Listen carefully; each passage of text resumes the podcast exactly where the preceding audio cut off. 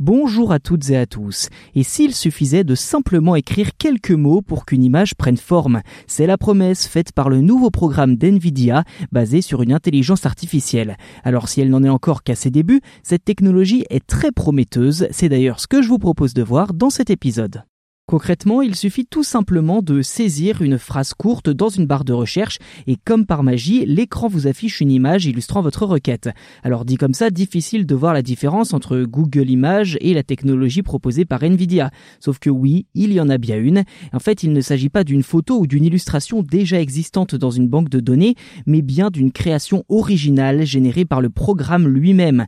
Dans le détail, le logiciel se nomme Gogan 2 et si vous suivez l'actualité d'Nvidia, alors cela rappelle sans doute un autre programme du même nom déjà présenté par la marque en 2019, Gogan. Eh bien, il s'agit de son grand frère. À l'époque, Gogan permettait déjà de transformer des croquis en images photoréalistes et aujourd'hui avec Gogan 2, Nvidia propose de faire la même chose avec des mots cette fois, ce qui est assez pratique si l'on dessine mal. Dans le détail, comment Gogan 2 fait-il pour transformer les mots en images? Alors pour faire simple, cette technologie utilise une intelligence artificielle qui a été entraînée à partir de 10 millions d'images de paysages.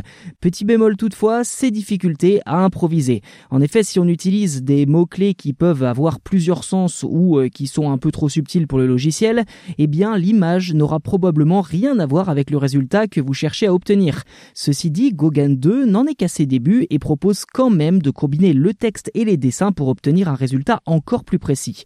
Le procédé permet donc d'aller plus loin dans la personnalisation du rendu en s'appuyant sur les croquis. Et pour les curieux, Nvidia propose de tester l'IA depuis votre navigateur. Alors si la page affiche un message d'erreur, n'hésitez pas à rafraîchir autant que nécessaire et elle devrait finir par s'afficher finalement. En tout cas, ça a fonctionné pour moi. À noter qu'il vous faudra peut-être quelques minutes pour appréhender l'aspect un peu brut de la page, qui si elle a été pensée pour être la plus intuitive possible n'en est en réalité pas si facile à maîtriser que ça au premier abord. Quoi qu'il en soit, Gogan est une technologie pleine de promesses qui à coup sûr devrait trouver ses applications concrètes à l'avenir.